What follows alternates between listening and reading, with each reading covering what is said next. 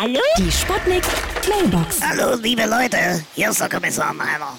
Pass mal auf, ihr kennt ja den Harzer Roller, ne? Und den gibt's jetzt als Elektroroller.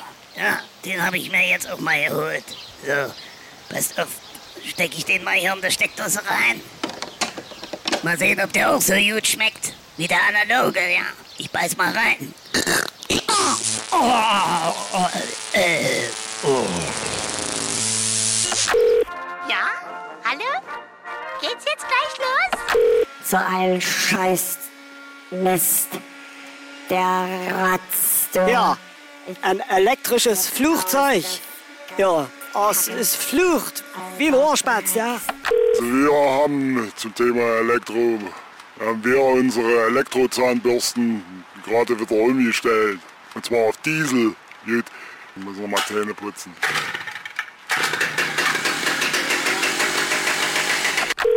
Also mit unserem Elektroauto, da müssen wir nicht mehr zum Laden fahren. Wir, wir haben nämlich jetzt äh, einen Adapter fürs Auto geholt. Da, da kann man direkt am Zigarettenanzünder laden.